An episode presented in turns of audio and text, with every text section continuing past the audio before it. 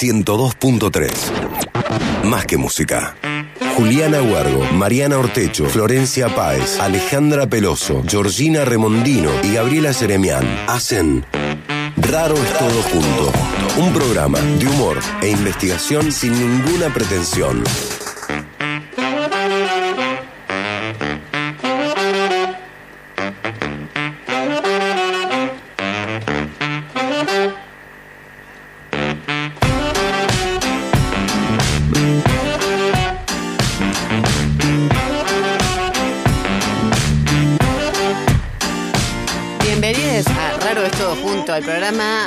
Investigación con cero pretensión. Mi nombre es Mariana Artecho y estoy con ta ta ta ta ta Ale Peloso, ¿cómo estás, querida? Hello, todo bien, muy bien. No te intimida mi presentación, ¿verdad? No, me, me pone ansiosa. Ay, ay, ay. Se nos está adelantando el tema. Esta mujer está. Siempre hay alguien que espolea, que en este Sí, es momento... que soy ansiosa, Georgie. Sí, es ansiosa. Sí, sí, sí. Bueno, quien está hablando es Georgina Remondino, la Buenas gran. tardes. Buenas tardes. Buenas tardes, Georgina Remondino. Eh, bienvenida a nuestro programa Raro es todo juntos. Sos una integrante de lujo. Gracias, Mariana. No sé por qué estoy en plan Marixa Bali. Me encanta. O sea, es que yo te juro que me haría hablar como Marixa Bali o no. Es como. Sí, me encanta. Me gusta ese tono de voz. Bueno, che, presento al resto del equipo. A Flor Paez, a Juli Huergo y a Gaby Jeremian. Siempre quiero decir un orden alfabético, pero es una operación cognitiva imposible, para mi persona. o sea, es como que tengo que anotármelo, si no, no hay forma. Bueno, obviamente mencionar a Cere Pereira, De eh, pie. operando. De ¿eh? pie, de pie hay que mencionarlo. Aplaudo de pie. ¡Ay, qué linda! qué gusto tenerte, querida, la verdad. Es, es, un privilegio. Un gusto, un gusto. Bueno, Luli Jaime, por supuesto, y Zulma Capriles, que nuestra musicaliza todo de una manera que no lo puedes creer, que flipas. Che, eh, mencionar que si quieren comunicarse con nosotros, lo hacen a nuestra cuenta de Instagram. Perfecto, lo pueden hacer a Raros Todo Junto o si no, le pueden mandar un mensajito al 3513-077-354. Ah, Cualquiera de los dos los tenemos así, pero al toque. Al toque.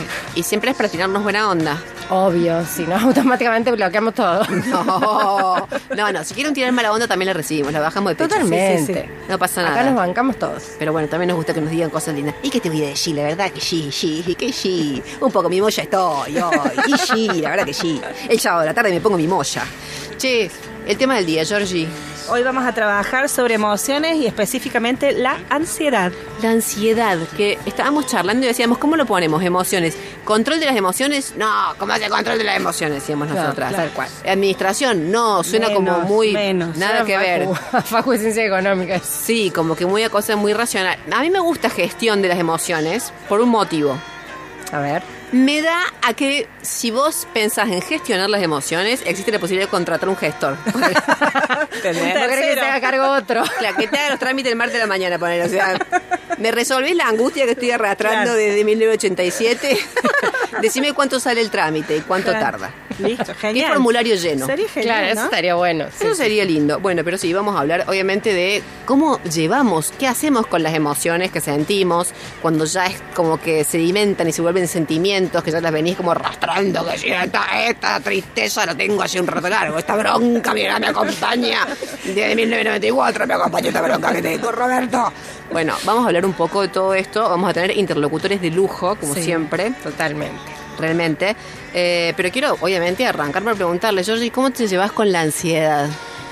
Ay, eh, mira, eh, a raíz de este programa me Sí. he dado cuenta eh, que vivo todos los días de mi vida desde que nací ansiosa. Sí. Y Wow. no lo había notado. O sea, pero ¿te referías a este programa Roberto Junto o al de hoy No, no, no, el programa de hoy. ¿Pero cómo te diste cuenta? ¿Por qué? ¿Cómo hiciste el clic? Eh, nada, digamos, estoy exagerando, pero eh, me parece que, digamos, me, me lleva a una autorreflexión. Digo que Sí. quizás me vean muy tranquila y por dentro va la procesión, como dicen, ¿no? La Claro. procesión va por dentro. Eso te iba a decir porque se te ve siempre muy tranquila. Sí. Totalmente. sí. A De mí hecho- ya lo, ya lo dijeron, se me nota ansiosa, claramente. Se te nota ansiosa y, se- y otras cosas más también notamos.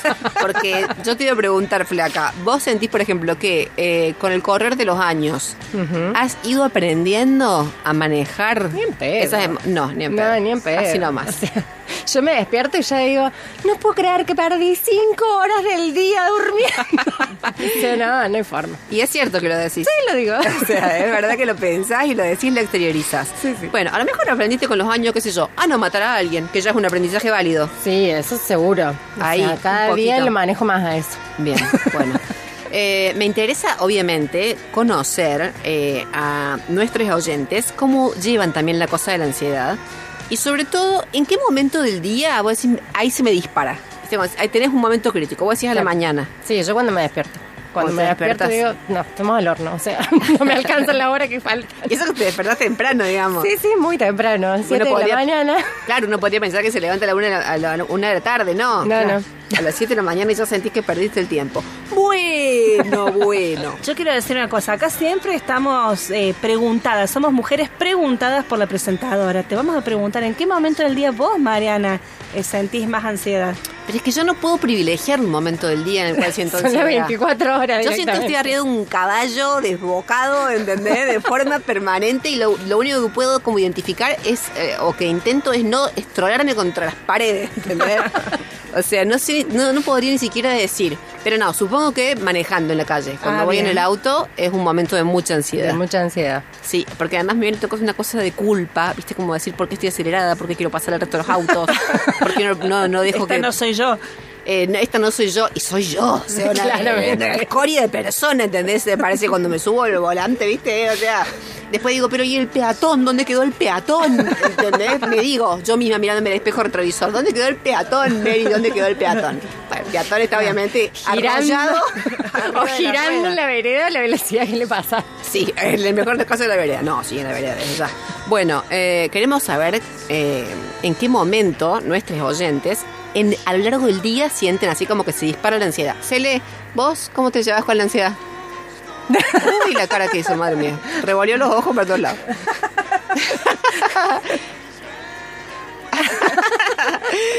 Soy una persona ansiosa, entonces no nos queda demasiado. ¿En qué momento? ¿Tenés un momento del día? Todo el Todo el día. Ah, mira. Cuando te vas a dormir, Claro. Claro, claro. Profecía autocumplida. mira Claro. vos, en las horas que le faltan para dormir. Claro, ¿viste? Cuando decís, eh, no, no llego, o sea, voy a descansar tres horas y encima. Claro. Sí, sí. Tal cual. Sos de la clase de personas, Eli, que por ejemplo dice, voy a meditar rapidito. ¿Viste? Como así, ¿cómo vas a hacer para meditar rapidito? ¿Me- ah, ¿Meditas? O sería acelerada, hijo. Pero ¿cómo vas a meditar rápido? Hay gente que está tururu. Y sí. Por, por- eh, eh, Habemos gente. Ah, claro, yo digo, hay gente así como para, poder- para llevarlo lejos, pero partimos de la base, eso no hace falta aclararlo, creo. No. En este programa no tenemos la idea de que existe la gente sana y la gente No. enferma. No. Partimos de la idea que estamos todos hechos mierda. Digamos, o sea, acá no hay distinción, acá estamos todos mal, digamos. El, el que, el que cree que está sano está mal. Eh, Exacto, flaca, quiero una remera con eso. Bueno, che, para la gente que nos escriba, que nos mande mensajetes contándonos en qué momento del día se les dispara la angustia, tenemos premios. Por supuesto, como siempre, siempre tenemos nuestros amigos de Pasta Julios que nos van a regalar dos cajas a elección de Pasta Julios. Sí. Y los encuentran en Instagram como Julios Pasta. Perfecto. También tenemos eh, los eh, dos por uno de la Sala del Cuenco que está con la obra La Casa de los Caballos, estudio sobre la muerte y la pérdida de las cosas, y ellos nos regalan dos, dos por uno. Así que el que quiera participar por ese premio nos avisa.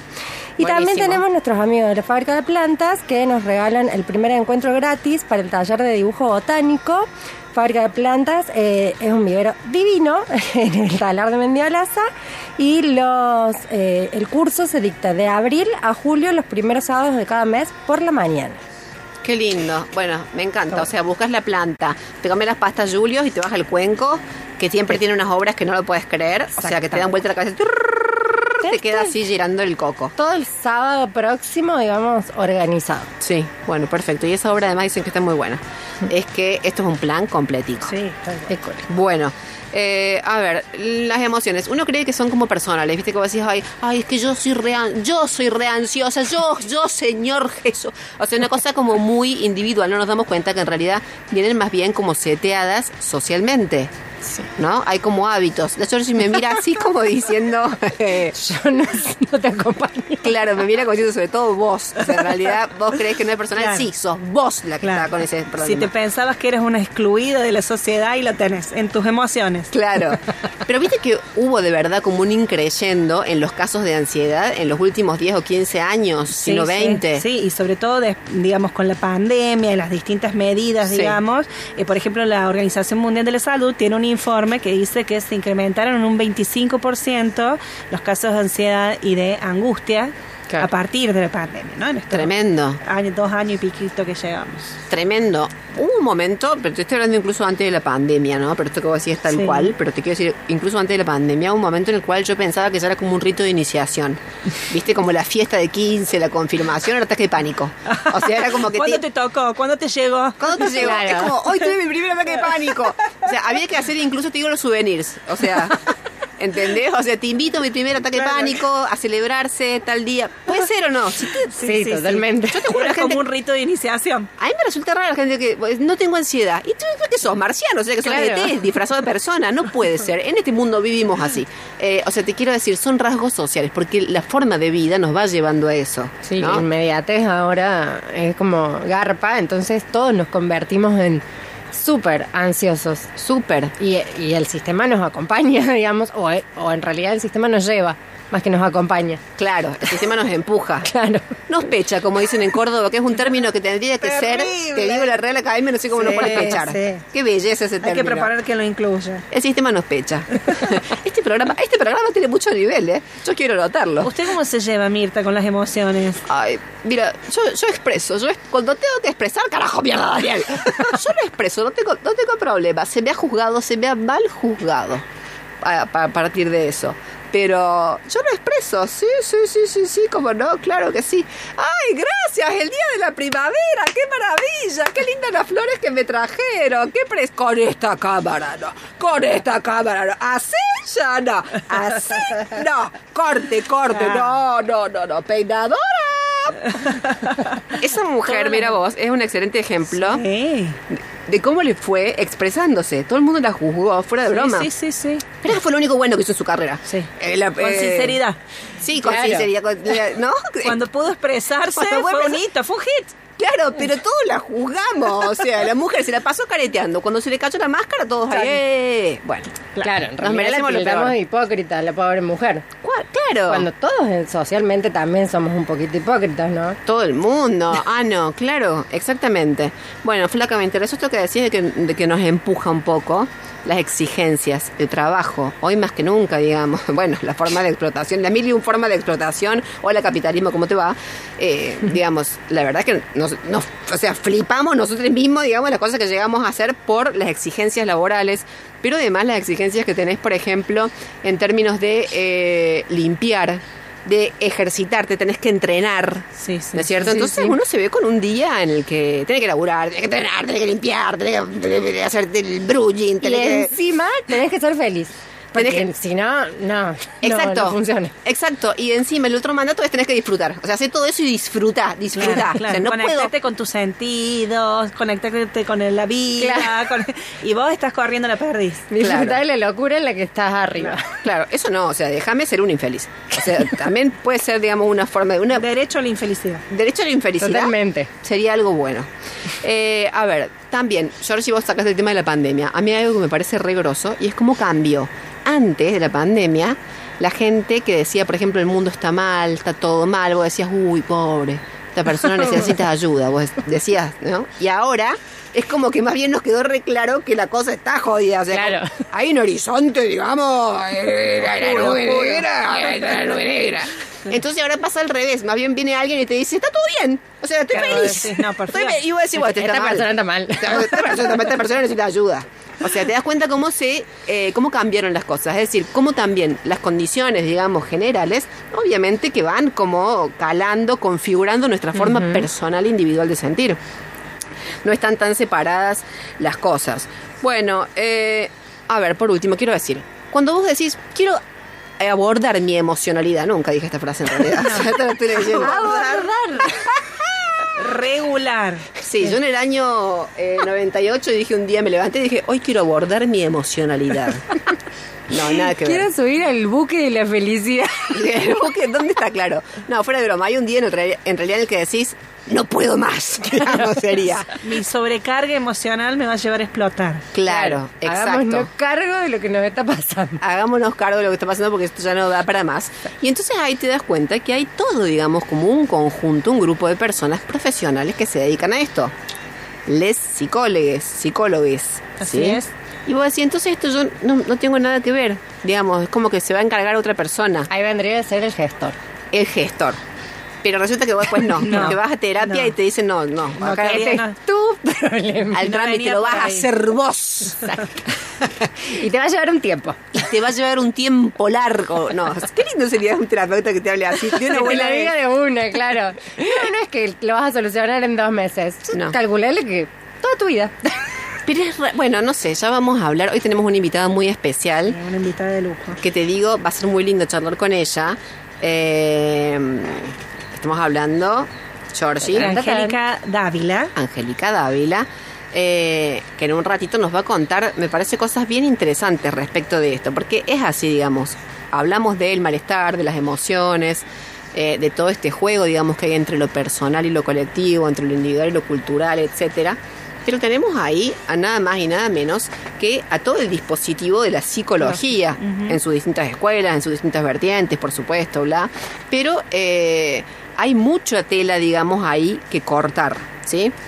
Bueno, un ratito vamos a charlar con ella. A su vez, tenemos hoy la columna, la primera columna de Juli Huergo. De Julis Condis Huergo. Julis Condis Huergo, muchas veces tiene. Julis Condis Huergo. Julis Condis Huergo.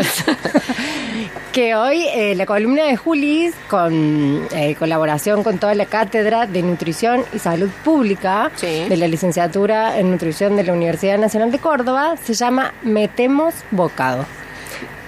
Así Metemos que la vamos bocado. a escuchar, sí, en la voz de Julis Condis Huergo. Me encanta el tema porque, digamos, una de las cosas que hacemos para tratar de gestionar. La ansiedad. Sí, La es boca, comer. tal cual.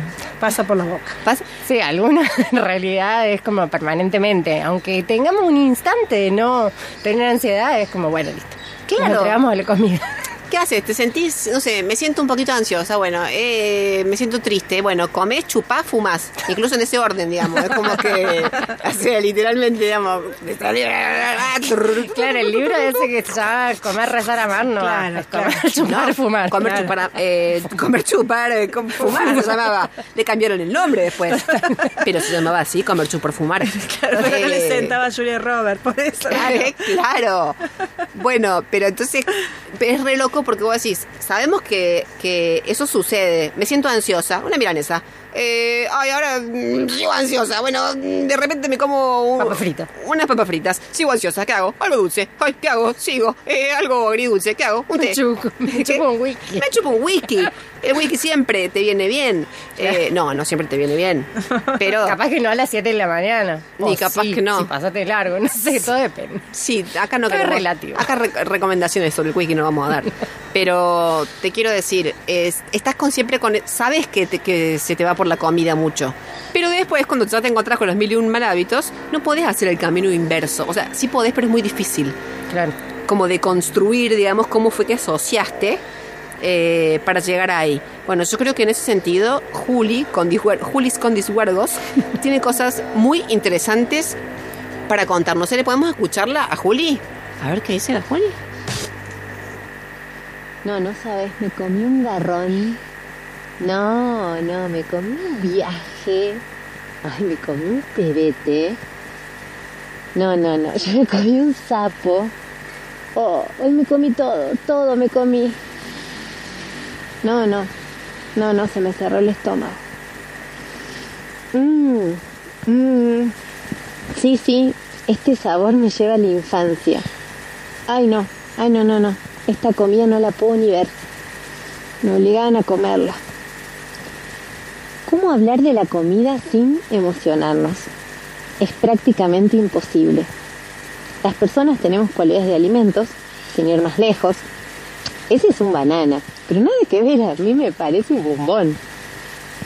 Lo como con la mirada, ¿eh? Pero qué perejil, si sos un queso. Qué persona fría que sos. Mira que extraño ese comentario porque yo me considero muy dulce. Ay, cuánta acidez que cargas, por favor. Y los alimentos tienen cualidades de personas. Tiene una textura muy amable. Mm, no, no, no. Tiene demasiada presencia. No, pero si la papa es muy gauchita. No, yo me enamoré de la palta. Quiero desterrar a los criollos de mi vida en este sencillo acto. Seguro que vos también podás sumar anécdotas porque la comida cuenta nuestra historia. Y, y cómo para no, si es nuestro primer aprendizaje cuando aterrizamos en este mundo y de ahí un sinfín de capítulos y temporadas de drama, de suspenso, de acción, de terror, cómicas a su alrededor. Nosotros creemos que eh, el arte siempre ha vinculado la comida y la emoción, cosa que no hacen los discursos más puristas biomédicos que hablan de lo saludable. ¿no? La comida es un arte cotidiano donde el pasado y el presente se unen, la tradición, la innovación, los sentimientos y las emociones. Por eso hoy queríamos convidarte un cuento que habla de eso, el cuento se llama Rapsodia Gourmet y su autora es Muriel Barberi. En su primer capítulo, llamado Sabor, nos habla el protagonista, que es Pierre Artens, eh, y dice así.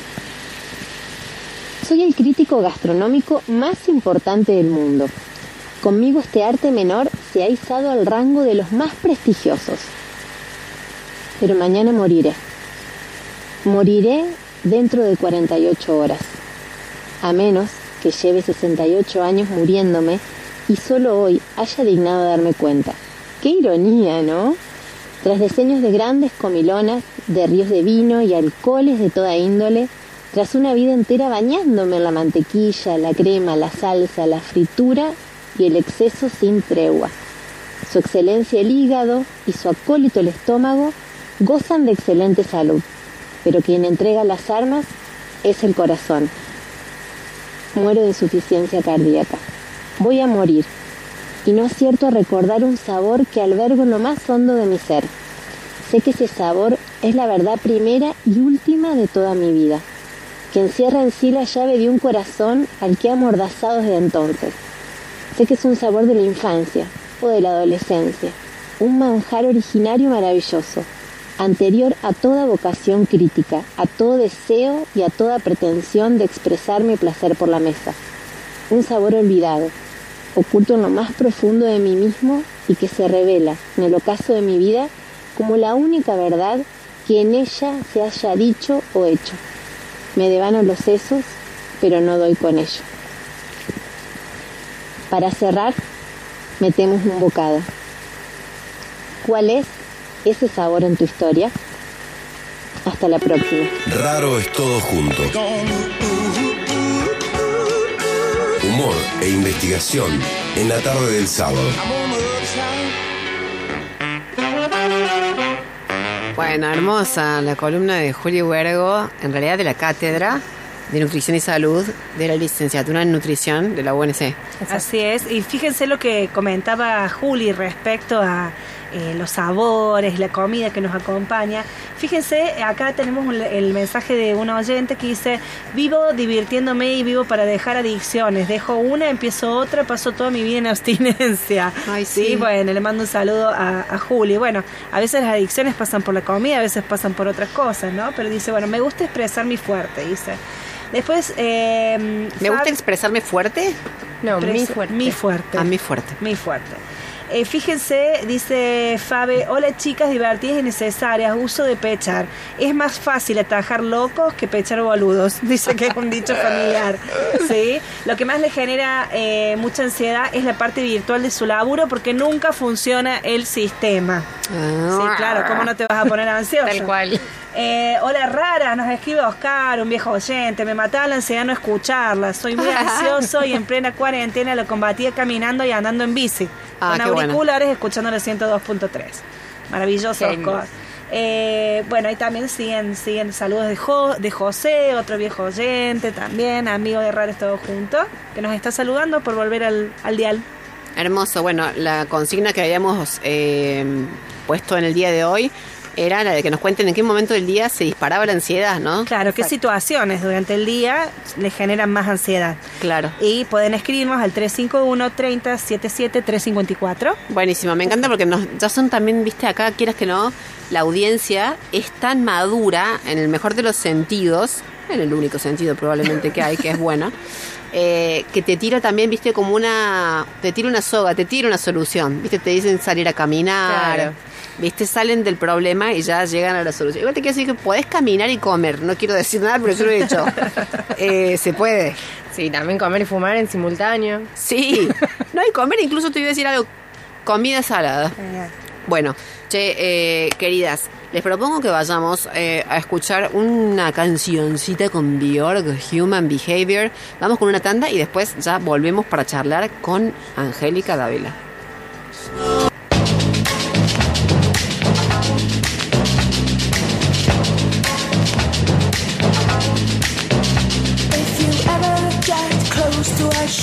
Human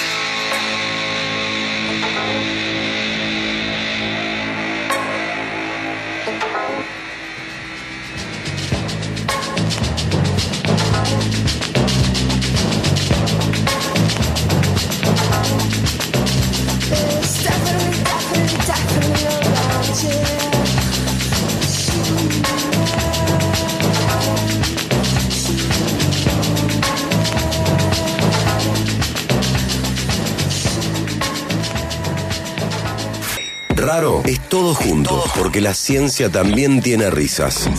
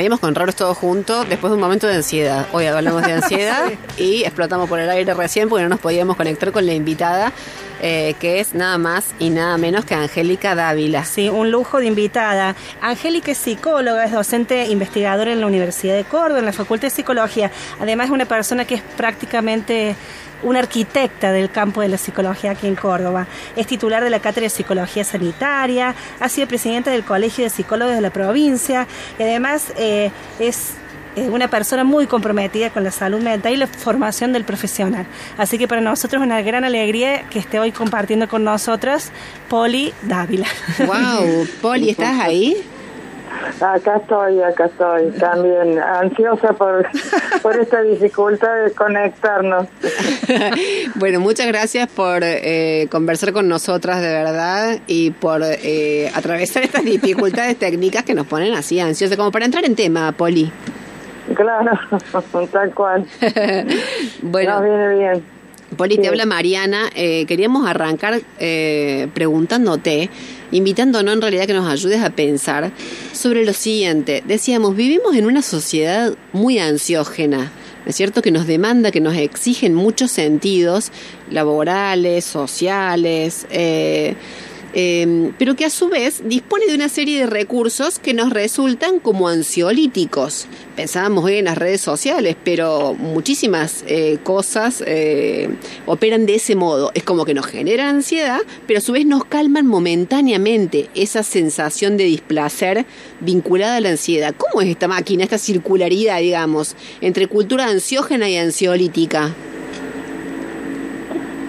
Bueno, es que hay diversos modos de, de ofrecernos cosas para manejar, gestionar, digamos, la, la ansiedad que, bueno, son salvavidas de plomo porque Ah, terminan no, no resolviendo, ¿no? Solo, no las causas, sino solamente tranquilizándonos un poco en un momento, ¿no? Como decir, bueno, voy de compras, este, Claro.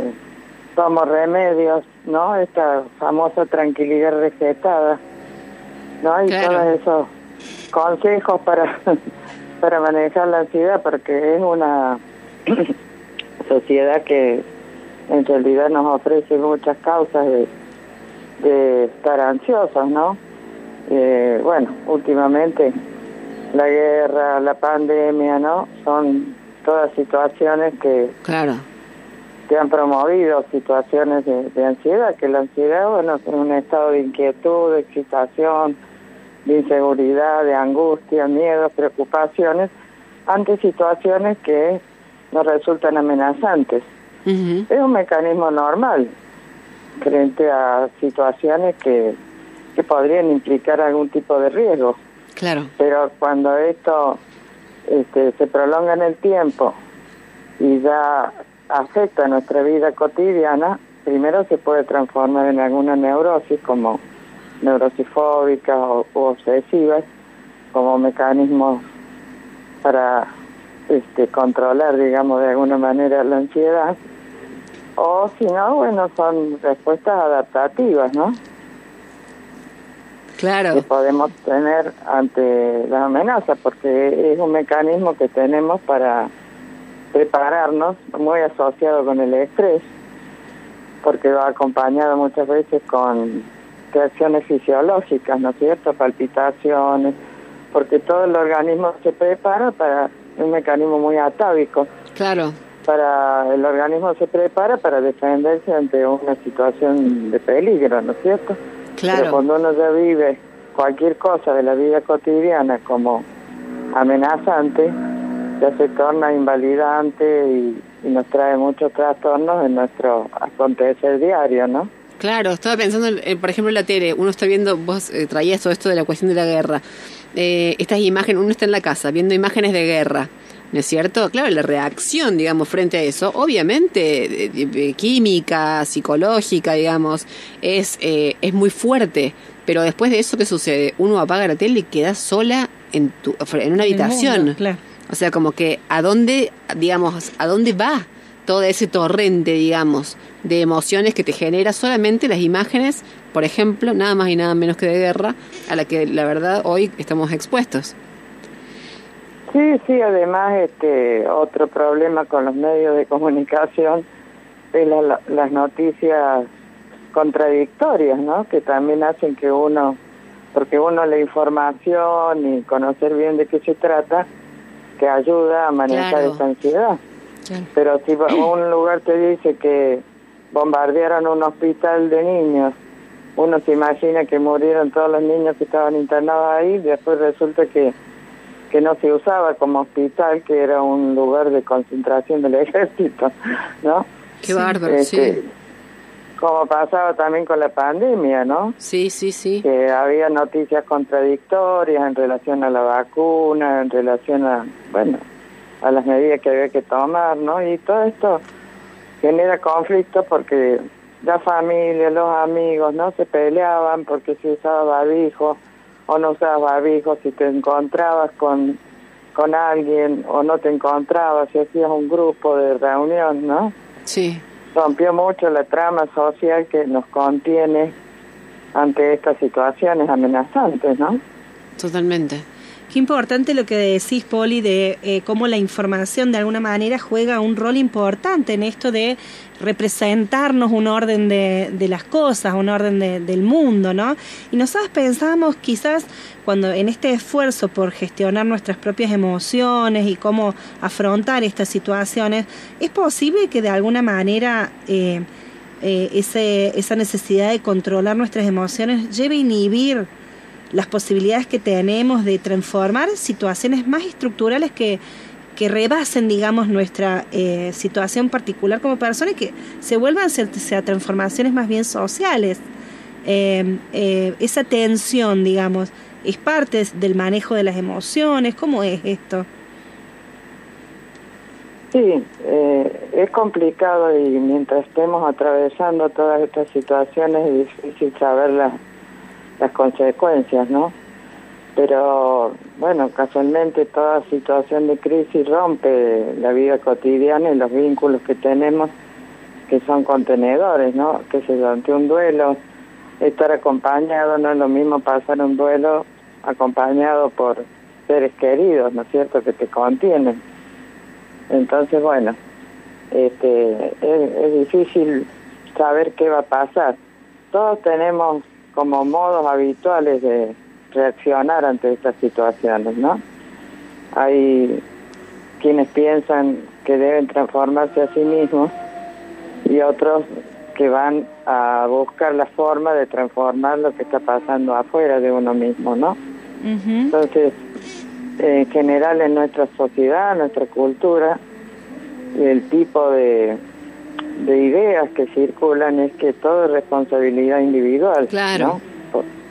Entonces, sálvese quien pueda, digamos, ¿no? El que puede este, solucionar los problemas que esto nos puede ocasionar, bueno, reaccionan de una manera. Pero todos pensábamos, por lo menos los que tenemos ciertas ideas, pensábamos que en esta idea de la crisis, ¿no? Como una situación de la cual podemos salir fortalecidos y cambiar algo de las cosas Así es. pero no parece ser por ahora este lo que está sucediendo, ¿no? Pareciera que más bien se han reforzado los mecanismos contrarios, ¿no? De, de que hay más violencia, a la gente le está costando mucho recomponer los vínculos, se sienten extraños, hay conflictos en las familias, ¿no? Sí. Claro. Está complicado. Sí, más bien parece como que hubiera servido para poner en, a ver, ¿cómo decir? Como para triangular. Visibilizar. ¿eh? Sí, sí, exacto, sí, para visibilizar, para sellar esta idea, digamos, esta advertencia que se venía haciendo desde muchos sectores y es de que la cosa no estaba bien, digamos, por más de que hay todo un como si pues, la cosa siguiera, en realidad así, bueno, lo que ya se, lo que ya por suerte se dice eh, mucho y es que no se, no podemos seguir con este modelo productivo, que no podemos seguir con esta forma de trabajar, que no podemos seguir con esta forma mezquina, digamos, de relacionarnos, bueno, con una serie de cosas que por suerte, que por suerte paradójicamente están en crisis. Pero nos preguntábamos eso, cómo en la medida en que uno tiene también necesita calmar la propia angustia, el propio malestar, eh, también se vuelve, digamos, funcional, ¿no es cierto?, al sistema general. Entonces decíamos, ¿en qué medida eso beneficia a las personas o beneficia, digamos, al propia, a la propia máquina cultura? Claro. Sí, sí, eso es lo que nos estamos preguntando porque, como te digo, teníamos expectativa de que una situación así de crisis podía hacernos pensar y, y cambiar Claro. este, las cosas, ¿no? Querer cambiarlas. No sabemos. Hablamos de una nueva normalidad, pero todavía no hay estudios que corroboren, ¿no es cierto?, que realmente empiezan a aparecer otro tipo de, de mecanismos que apunten más a cambiar las estructuras sociales, ¿no? Claro. Más bien parece que, que todos estuvieran, digamos, algunos sectores de la sociedad aprovecharan, no solo nuestros, sino del mundo, aprovecharan para incrementar los beneficios para algunos, ¿no? Ante la pobreza de otros. ¿no? Así es, sí, sí. Y, y digamos, y Pero- que se acentúe de alguna manera más esa salida individual, como decías vos recién, ¿no? Claro, sí, sí, eh, individualismo puro, ¿no? Donde mucho uno lo ve en el campo de la salud, que es donde más trabajo yo, que, bueno, todos los mensajes, inclusive de los organismos internacionales, apuntan a responsabilizar a los individuos de su propia salud, porque no cumple con, con los preceptos que debería cumplir. Cuando Claro.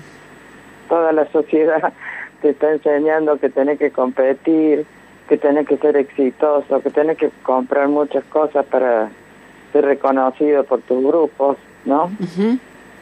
El ascenso social como algo individual, como algo que no se relaciona con una determinación social de estas cuestiones, ¿no? Una determinación estructural, ¿no?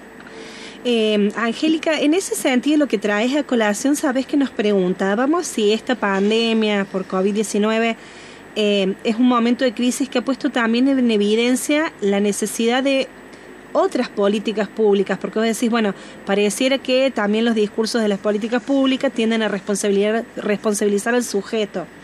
Eh, veíamos ahí algunas eh, también, digamos, eh, eh, programas de la OMS que eh, dicen que en estos dos últimos años de alguna manera no se han logrado a nivel mundial los objetivos propuestos para el 2020 en, en, en términos de salud mental y de políticas públicas de salud mental. Esta crisis también ha puesto en evidencia los límites de las políticas públicas para atender a estas cuestiones. Totalmente, tanto en salud como también en educación han sido muy pobres las políticas públicas, ¿no? Y sobre todo en salud mental. Prácticamente era un discurso absolutamente biologicista, Claro. donde lo único que importaba era el, el virus y las medidas de prevención para el virus, y no se ha tenido en cuenta, no ha habido políticas públicas en salud mental que pudieran apuntar a, a tomar estos otros aspectos, ¿no? Está bien. Entonces, bueno, en educación también nosotros, yo como docente, este, hemos visto también que que no, o sea, algunas cosas fueron positivas, como que tuvimos que ingresar a la virtualidad y algunos les convenía, este, algunos estudiantes, digo, les convenía, pero ahora que hemos vuelto a la normalidad y que queremos retomar la presencialidad de a poco, nos encontramos con un montón de dificultades, ¿no? Chicos que se tuvieron que ir a la casa porque económicamente no los podían seguir sosteniendo y ahora no pueden acceder a la presencialidad, ¿no? Como vos decías antes. Totalmente. Esto ha visibilizado problemas como los que tenemos en la Facultad de Psicología, que tenemos muchísimos alumnos. Yo en tercer año tengo casi 3.000 alumnos y los docentes que estamos no alcanzamos. No hay aulas que contengan esos alumnos, ¿no? Claro. Como que un ejemplo, ¿no? Para ver sí, cómo sí, esto ha visibilizado un problema estructural que tiene la facultad y que ya no lo aceptamos como algo cotidiano y normal, ¿no? Claro. Ha puesto en crisis todas estas cosas, ¿no? Totalmente. Bueno, Angélica, vos sabés que se nos va acabando el tiempo. Déjame forzar las cosas un poquito nada más para, Dale. para llegar a algún horizonte algo más optimista. ¿Será que a- esa forma de ser mejores que nos imaginábamos puede llegar a tener que ver también con ese tomar conciencia de nuestras limitaciones para pensar de forma siempre individual cuando evidentemente hay una situación que es de orden y de naturaleza general? Ojalá sea así. Esa, esa, ese darnos cuenta, ojalá sea un paso más en ese ser mejores. la conciencia de que somos peores. Vamos a decir así. Bueno, Angélica, Sí, sí. muchísimas gracias por conversar con nosotras. gracias Angélica. Ha sido un placer Bueno. escucharte. Sí. Bueno, bueno, les agradezco a ustedes el espacio. Bueno, Un abrazo muy grande. Bueno, hasta pronto. Hasta pronto, ojalá. Bueno, era Angélica Dávila. eh, la verdad, un placer. Sí. Un honor tenerla acá para que nos ayude a pensar un poquito. Tenemos que cerrar, ya estamos No. sobre la hora. Así Sí, es, eh, vamos a comunicarnos con nuestros ganadores, Fabi de la Tierra, eh, 780, eh, nos vamos a estar comunicando seguramente el día lunes. Buenísimo. ¿Están más ansiosas que antes o están más tranquilitas? Un No, poco yo- ansiosas por entregar el programa. Ahora yo me tranquilices. Si la flaca está como chupándose la birra que viene después, lo sabe y lo disfruta desde ya. ¿Vos, Cele, cómo estás? ¿Más ansiosa que antes? Bien. No, estoy, estoy bien. a todos. Angélica nos ha dejado muy contentos. Claro. Eso calmó nuestra ansiedad. Me Sí. tranquilizo. Bueno, Quería ¿Qué? mandarle un saludo a Nipur, eh, que está festejando sus seis añitos con el primero amarillo del IEC. Un saludo para él. Bueno, le mandamos un beso enorme. Besos, feliz cumple.